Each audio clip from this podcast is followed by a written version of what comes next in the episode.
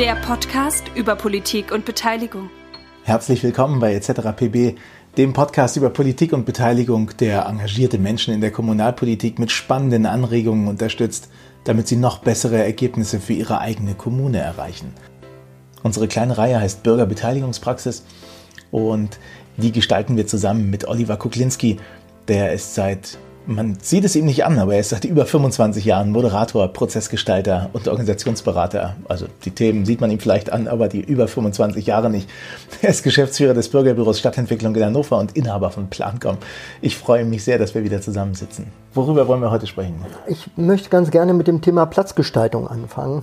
Ähm dazu muss ich sagen, das Schöne bei einer Platzgestaltung ist, die gibt es auf dem Dorf genauso wie in einer Großstadt.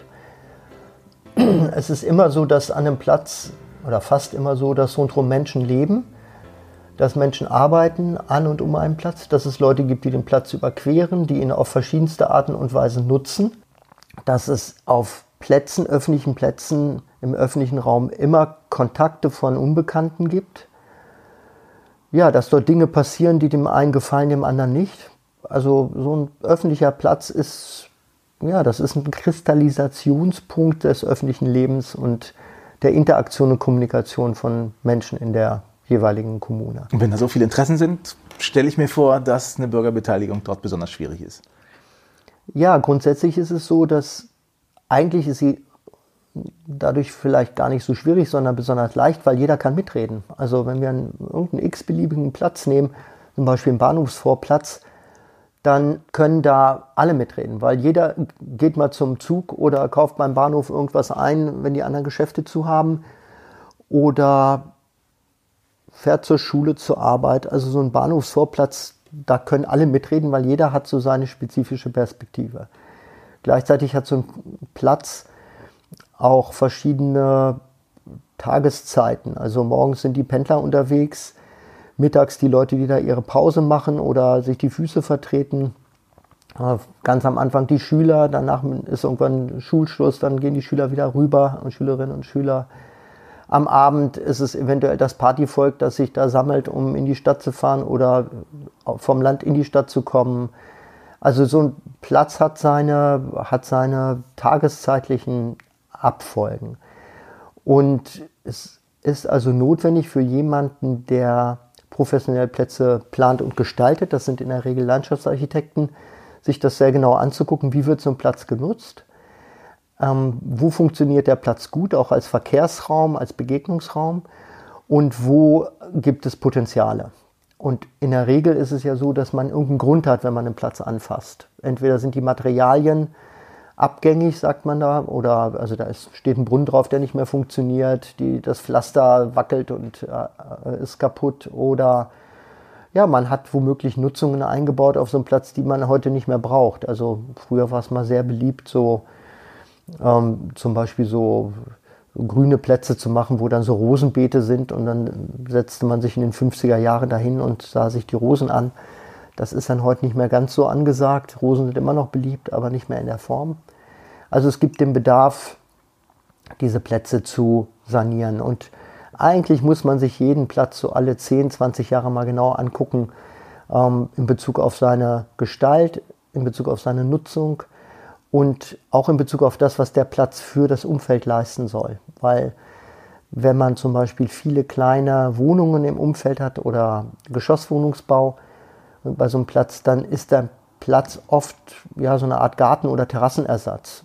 Ähm, in manchen Stadtteilen mit bestimmten Zusammensetzungen in der Bevölkerung wird am Wochenende unheimlich gern gegrillt draußen auf so einem Platz oder ist so eine Liegewiese.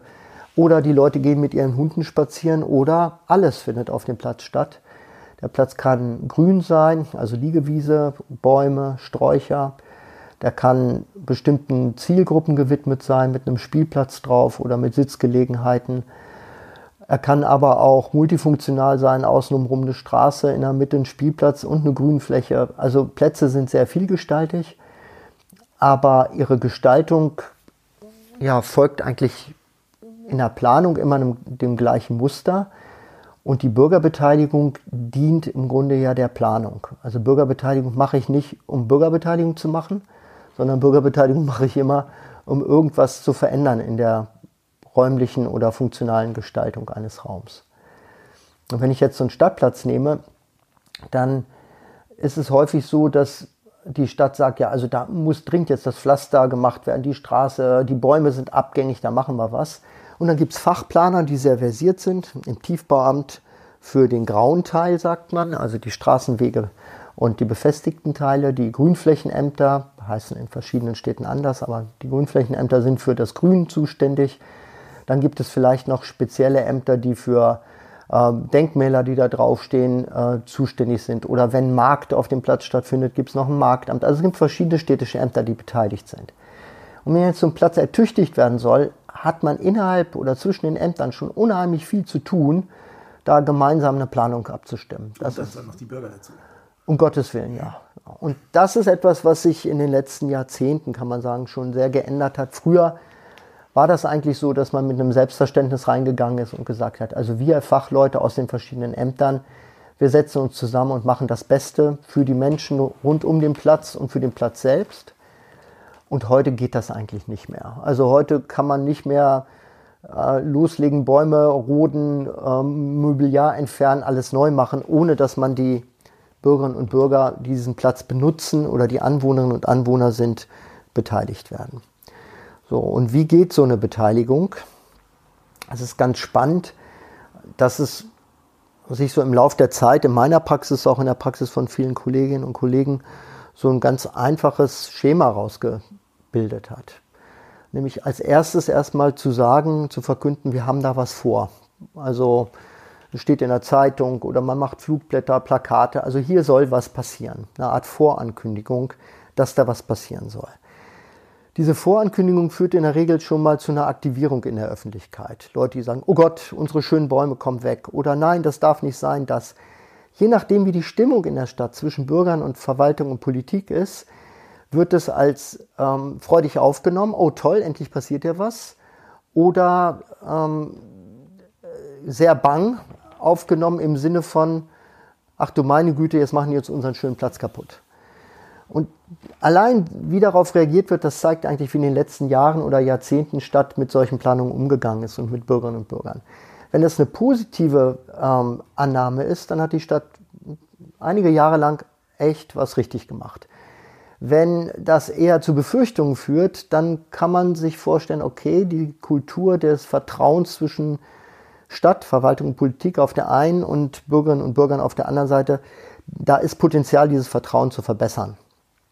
So, und dazu kann eine Platzgestaltung beitragen, indem ja, man erstmal informiert, wir wollen da was machen. Zeitungen, Aushänge, Social Media, in, in Veranstaltungen, also Räten, Bezirksräten, Verhausschüssen, wird da einfach gesagt, da soll was passieren. Sehr hilfreich ist zu sagen, mit welchem Ziel da was passieren soll. Nämlich, ja, wir haben erkannt, da gibt es die und die Defizite, deshalb wollen wir da was machen. Und auch hilfreich ist zu sagen, wie hoch das Budget ist und welchen Zeitrahmen ähm, man ins Auge gefasst hat. Also so grundlegende Rahmenbedingungen. Das heißt aber auch, die Planung, es reicht nicht zu sagen, wir wollen da was machen und jetzt fangen wir mit der Bürgerbeteiligung an, sondern auf städtischer Seite muss es schon eine gewisse Vereinbarung der zuständigen Ämter untereinander geben. Wer hat die Federführung? Welche Ziele haben wir? Welches Budget haben wir? Das muss innerhalb von Verwaltung und gerne auch in Abstimmung mit Politik zumindest schon mal einen, einen Horizont, eine Klarheit haben. Jetzt muss man aber aufpassen, dass die Bürgerinnen und Bürger dann nicht sagen, äh, Moment, jetzt ist ja schon alles abgekaspert und wir haben noch nicht mitgeredet. Das heißt also, es ist ganz wichtig, diese Abklärung zu machen, sie aber sie nicht im Geheimen zu machen, sie aber so zu machen, dass sie, wenn man an die Öffentlichkeit geht, schon ein paar Fragen auch beantwortet werden können. So, dann im ersten Schritt empfehle ich dann zu sagen, wir machen eine Veranstaltung, wo alle eingeladen werden, die rund um den Platz wohnen, die den Platz nutzen und egal welche Art von Platz das ist, die, ja, die ein Interesse an dem Platz haben. Da bietet es sich an, über die Medien zu gehen, also sowohl Online-Medien als auch ähm, Printmedien. Es bietet sich an, Flyer in den Geschäften rund um den Platz anzulegen, Wurfsendungen in den Briefkästen zu machen. Plakate aufzuhängen und alle zu einer ersten Veranstaltung einzuladen. Wo sollte die sein? idealerweise ganz nah an dem Platz. Also wenn das Rathaus zehn Kilometer entfernt ist und man trifft sich im Rathaus, ist das nicht optimal. Schulen bieten sich an, Gemeindehäuser, ähm, Freizeitheime, ja, größere Gebäude in der Nachbarschaft, vielleicht auch eine, eine, eine Kneipe, die da ist. Mm. Oder im Sommer kann man auch gerne mal ein Zelt auf dem Platz aufbauen. Also das bietet sich an.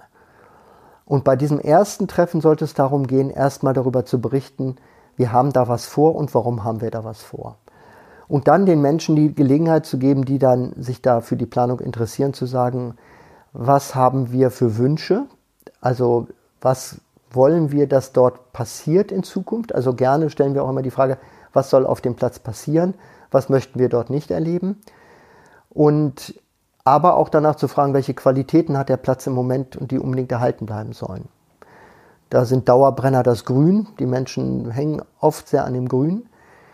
Und diese Punkte zu sammeln und möglichst auch zu priorisieren, sodass man hinterher, dass die Stadt und die Planer in der Stadt oder von der Stadt beauftragt sind, eine Liste haben, das sind die Dinge, die den Menschen wichtig sind das sind die Dinge, die den Menschen besonders wichtig sind, weniger wichtig, also eine Priorisierung zu haben, einen Themenfächer zu haben von Dingen, die zu beachten sind. Daraus kann man dann sehr schön Planungen entwickeln, also Planungen machen. Das heißt, es ist auch ganz spannend. Viele Planer sagen, oh, wenn Bürger mitplanen, dann wird die Planung beliebig. Nein, das sind Grundlagen, die gesammelt werden für die Planung, genau wie man gucken muss, wie ist der Schattenwurf auf dem Platz, was für einen Boden habe ich da, wie sind die bisherigen Einbauten. Das muss ich wissen. Genauso muss ich wissen, was wird von Menschen, die den Platz nutzen, gewünscht und was haben die für Anliegen. Das sind also Grundlagen für die Planung. Das heißt, jetzt gibt es ja erstmal eine Phase, wo die Profis rankommen. Genau, die Profis kommen ran und die entwickeln im Idealfall auf der Grundlage der vorher gesammelten Anliegen entwickeln Sie in Planungsvarianten. Also wir empfehlen immer zwei bis drei Planungsvarianten zu machen und dann bei einer nächsten Veranstaltung diese Planungsvarianten vorzustellen. Ganz wichtig, zwischen dem ersten und dem zweiten Treffen sollten nicht fünf Jahre vergehen. Ein Beispiel in einem Stadtteil in Hannover, der Nordstadt, ähm, relativ hohe Fluktuation, weil Studentenstadtteil, der tauscht sich jedes Jahr 20 Prozent der Bevölkerung aus. Also rein rechnerisch haben wir nach fünf Jahren eine völlig andere Bevölkerung. Stimmt natürlich nicht. Es gibt die, die wohnen da seit 50 Jahren und wohnen da weiter. Aber wenn ich da eine Beteiligung mache und ich weiß, ich habe 20 Prozent Fluktuation, dann weiß ich, ich verliere jeden, jedes Jahr ein Fünftel der Leute, die sich beteiligt haben, rein rechnerisch. Das heißt, ich muss zusehen, dass ich, bevor in den ich in den Prozess eintrete, schon die Budgetierung dieses Projektes habe, damit ich nicht nach dem ersten Schritt eine zu große Lücke habe. Das heißt, zeitnah den zweiten Schritt, also direkt nach der ersten Veranstaltung die Planungsvarianten entwerfen und möglichst dann zwei, drei Monate später, ähm, ist ein guter Zeitpunkt, zu sagen, okay, jetzt stellen wir diese Varianten vor. Diese Varianten vorstellen bedeutet, dass wieder neue Menschen hinzukommen, die sagen unter Umständen, oh, was habt ihr vor mit unserem schönen Platz? Die werden dann aber ganz gut eingefangen von denen, die bei der ersten Veranstaltung dabei waren und bei den Planungsvarianten ihre Vorschläge wiedererkennen. Deshalb sage ich den Planern auch immer, alles, was an priorisierten Anliegen beim ersten Treffen gesammelt wurde, sollte beim zweiten Treffen im Plan wiedererkennbar sein. Das heißt, die Planer stellen ihre Varianten vor und sagen, von ihnen kamen die und die Prioritäten, die finden sie im Plan hier, da und dort. Und wenn diese Anliegen nicht berücksichtigt wurden, dann das zu sagen, warum nicht. Also es gab hier ein bestimmtes Anliegen äh, und dieses Anliegen haben wir nicht berücksichtigt, weil. Und wenn wir es berücksichtigt haben, sagen, warum haben wir es berücksichtigt, wenn nicht, auch sagen, warum nicht. Aber jetzt juckt es mich natürlich als Kommunalpolitiker schon, unter den drei Varianten eine auszuwählen, abzustimmen und das so bauen zu lassen. Warum wäre das nicht klug? Naja, als Kommunalpolitiker und Kommunalpolitikerin ähm, kann ich ja teilnehmen an dieser Veranstaltung wo Bürgerinnen und Bürger sind, aber die dürfen ja nichts entscheiden. Also ich mache auch keine Abstimmung, äh, wo dann gesagt wird, wollt ihr Variante A, B oder C, Mehrheitsentschluss, weil die Leute, die da hinkommen, sind ja nicht repräsentativ für die Stadtgesellschaft. Also die Politik, gerade die Politik und auch die Verwaltung müssen ja die Menschen, deren Interessen mitvertreten, die sich nicht beteiligen. Darum ist es auch immer gut, bei der Beteiligungsveranstaltung eine Aufnahme zu machen. Wen habe ich eigentlich da? Sind das wirklich Anlieger oder sind das Interessenvertreter für zum Beispiel den Fahrradverkehr oder wir hatten hier mal eine Initiative Park and Fight. Wenn dann plötzlich bei dieser Platzgestaltung die Hälfte der Teilnehmenden der Initiative Park and Fight angehören, gibt es natürlich eine Verzerrung beim Meinungsbild. Und ich muss als Politikerin und Politiker die Interessen der gesamten Stadtgesellschaft berücksichtigen. Und ich muss als Verwaltung natürlich auch noch die rechtlichen und sonstigen Rahmenbedingungen, die Beschlusslage des Rates und so weiter berücksichtigen. Das heißt also, in diesen Veranstaltungen gibt es nie Entscheidungen, sondern es gibt immer nur Entscheidungsvorbereitung. Qualifizierung von Entscheidungen findet statt im Rahmen von Bürgerbeteiligung. Und es ist einfach super, wenn die Kommunalpolitikerinnen und Kommunalpolitiker auch dabei sind und lebendig mitbekommen, wie sind diese Entscheidungen oder diese, diese, diese, diese Entscheidungen in diesem Prozess, also für eine bestimmte Variante, wie sind die zustande gekommen? Was qualifiziert diese Entscheidung? Die keine Entscheidungen des Gesamten sind, sondern im Prozess dann für eine Priorität in eine oder andere Richtung. Nehmen wir also wieder diesen Fall, zweite Veranstaltung, die Architektinnen und Architekten stellen die Varianten vor oder die Planerinnen der Stadt erklären diese Varianten und dann machen wir gerne so eine Marktplatzsituation, wo diese, wenn es drei Varianten sind, es drei Stände gibt und jeder der Leute, die da sind, können diese drei Stände besuchen, können Fragen stellen, können Hinweise geben. Und das wiederum wird aufgenommen, auch zurückgespiegelt, gesagt, ah, wir haben gehört von Ihnen, Sie finden bei Entwurf A besonders gut, dass da eine öffentliche Toilette auf den Platz kommt aber sie haben gesagt, ansonsten gefällt ihnen eigentlich Entwurf B sehr gut. Da könnte die öffentliche Toilette, die an Entwurf B gar nicht da ist, an die Stelle. Also im Grunde beteiligt man dann Bürger und Bürger an der Entwurfsarbeit, überlässt sie ihnen aber nicht, sondern gibt ihnen auch wieder die Gelegenheit, Prioritäten zu setzen. Und anhand dieser Prioritäten wird dann aus, nach dieser zweiten Veranstaltung ähm, ein finaler Entwurf oder vielleicht auch noch ein finaler Entwurf mit Variante entwickelt und dieser wird bei einer dritten Veranstaltung auch wieder möglichst zeitnah vorgestellt. Ganz spannend ist, dass das mit den Planungsphasen in der Honorarordnung für Architekten und Ingenieure, nach denen die Architekten ja immer arbeiten, äh, parallel läuft. Das heißt, die entwickeln praktisch diese Phase 2, die Vorplanung, ähm, jetzt nach der zweiten Veranstaltung erst. Das heißt, auch da sind wir noch im Vorplanung oder Entwurfsplanungsphase. Das ist noch nicht die abschließende Planung. Kann dann aber bei der dritten Veranstaltung schon mal konkreter werden und auch zum Beispiel Materialien einführen, ähm, sagen, welche Bäume genau. Das kann man auch schon bei der zweiten abstimmen mit den Bürgerinnen und Bürgern. Und bei der dritten Veranstaltung, das ist wirklich wunderbar, da gucken die Leute dann ganz genau drauf und sagen, Moment, hier ist die Einfahrt und wenn ich da rausfahre, dann ist dieses Möbel, das da steht, nicht gut, weil dann kann man keinen Blick auf die Kreuzung und die Kinder kommen immer morgens, wenn sie zur Schule gehen, da lang. Dieses Know-how, das ist unglaublich wichtig für die Planung. Das haben nur die An Anlieger, das haben nicht die Planer, selbst wenn sie noch so lange auf dem Platz gesessen und den beobachtet haben. Das heißt, damit kann man final die Planung dann nochmal optimieren. Wir haben eine Sache gehabt, zum Beispiel der Jahnplatz in Hannover, da gab es eine Bank, die Stellung einer großen, langen Bank, die die Architekten entwickelt haben. Also ein wunderbares Element, eine, ich glaube, 30 Meter lange Bank. Und durch die Hinweise der Leute wurde die Bank dann noch etwas verschoben in der Planung, weil sie gesagt haben, ja, morgens kommt die Sonne da immer hier um die Ecke. Und also die wissen wirklich ganz genau, wann kommt da Schatten, wann kommt Sonne. Und ähm, das ist wirklich, das kann man nach einem Schattenplan natürlich technisch erarbeiten, aber die Leute wissen es und die können es einbringen. Und hinterher sagen sie, schaut mal, das ist unsere Bank. Und wenn da ein paar Jugendliche kommen und übermütig sind und daran rumkokeln, dann guckt einer aus dem Fenster und sagt, hey, lass die Bank in Ruhe, weil das ist unsere Bank. Also das ist einfach das Schöne, dass diese Beteiligung an der Planung eine große, nicht Akzeptanz gegenüber der Planung erzeugt, sondern eine Identifikation mit der Planung. Und diese Identifikation ja, dazu führt, dass man geringeren Pflegeaufwand, weniger Vandalismus und ja, mehr Achtsamkeit gegenüber dieser, dieser Maßnahme hat. Aber spätestens nach der dritten Veranstaltung habe ich es doch als Kommunalpolitik echt schwer, da nochmal ranzugehen und das Paket nochmal aufzuschnüren und was anderes zu Genau, beschließen. darum beteilige ich mich am besten an dem Beteiligungsverfahren. Das heißt, in einem idealen Beteiligungsverfahren habe ich gar nicht den Wunsch, da noch was dran zu machen, weil dieser dritte Entwurf auch dem Stadtbezirksrat oder dem Stadtrat ähm, entspricht. Ich habe einmal einen Fall gehabt, als es dann in dieses lokale Gremium ging, in den Stadtbezirksrat. Der Stadtbezirksrat diese Planung, die sehr detailliert auch mit den Geschäftsleuten in der Sonderveranstaltung abgestimmt war.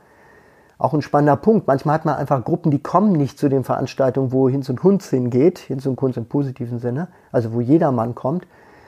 Weil die dann zum Beispiel ihre Geschäfte offen haben oder aus anderen Gründen. Und dann wendet man sich eben konkret speziell an die. Also ein Platz mit vielen Geschäften macht es Sinn, wenn die sowas wie eine Werbegemeinschaft haben, sich einladen zu lassen zum Treffen der Werbegemeinschaft und mit denen dann darüber zu arbeiten. Und da hatten wir den Fall, wir hatten eine wunderbar abgestimmte Planung, alle waren begeistert davon und dann hat dieses politische, lokale politische Gremium aus ja, man weiß ja, wie Politik funktioniert, manchmal nicht ganz rational, entschieden, nein, wir lehnen die Planung ab. Und dann riefen plötzlich diejenigen aus dem Umweltausschuss oder ja, Bau- und Umweltausschuss bei mir an, die, die gesagt haben, das kann doch nicht sein, ihr habt doch diese Planung gearbeitet, was ist denn da los? Und da habe ich jetzt als Moderator und Prozessbegleiter der Beteiligung den Entscheidern im Rat, der dann letzten Endes über den Bezirksrat hinaus entscheiden konnte, geraten, ähm, setzt euch, ich würde mich in eurer Stelle über dieses Votum lokal hinwegsetzen, weil die Planung ist sehr akzeptiert und sehr, ja, wurde sehr angenommen. Und das ist dann auch passiert. Es gab dann einen kurzen Sturm der Entrüstung. Auch in der Presse, die Bezirkspolitiker sagten dann, ja, es wird über unsere Köpfe hinweg entschieden, das ist keine Demokratie. Letzten Endes waren aber diese Politiker, die das äh, dann eigentlich doch nicht mehr haben wollten, diejenigen, die besonders ähm, intensiv auf der Bühne bei der Eröffnung gesagt haben, wie schön der Platz doch geworden ist. Also da bitte ich dann einfach die Politikerinnen und Politiker am Prozess teilzunehmen, um auch zu merken, welche Qualität der Entwurf hat und wie stark die Bürgerinnen und Bürger hinter so einem Prozess und hinter so einer Planung stehen und dass sie ja, riskieren, an Glaubwürdigkeit zu verlieren, wenn sie das dann wieder wegstimmen. Also das ist ein ja, vulnerabler Punkt und deshalb, nein, die müssen den Prozess mitbekommen und deshalb sollten sie auch teilnehmen, auch wenn es für sie bedeutet, dass sie auf ihrem fetten oder vollen Terminplan noch einen Termin mehr haben. Weil das für die Bürgerinnen und Bürger wichtig ist. Da kann man Gesicht zeigen, da kann man sich einbringen, da kann man auch Kontakte zu Bürgern knüpfen, die man sonst nicht trifft. Und ja, da können wir alle von profitieren. Das Positive ist, wenn wir jetzt den, wenn der Platz dann gebaut wird, das dauert dann ja, Ausschreibung und so, das dauert noch mal eine ganze Weile. Man sollte die Leute, die da teilgenommen haben an diesem Prozess, auf dem Laufenden halten. Also am besten E-Mail-Adressen sammeln, sich die Erlaubnis einholen, dass man sie kontaktieren kann. Darauf hinweisen, wo stehen wir jetzt in der Planung, in der Politik auch immer wieder darüber informieren. Ja, wir haben damals diesen äh, abgestimmten Entwurf gemacht. Jetzt stehen wir dabei, wir beauftragen jetzt die Unternehmen, die Unternehmen fangen dann und dann an zu arbeiten.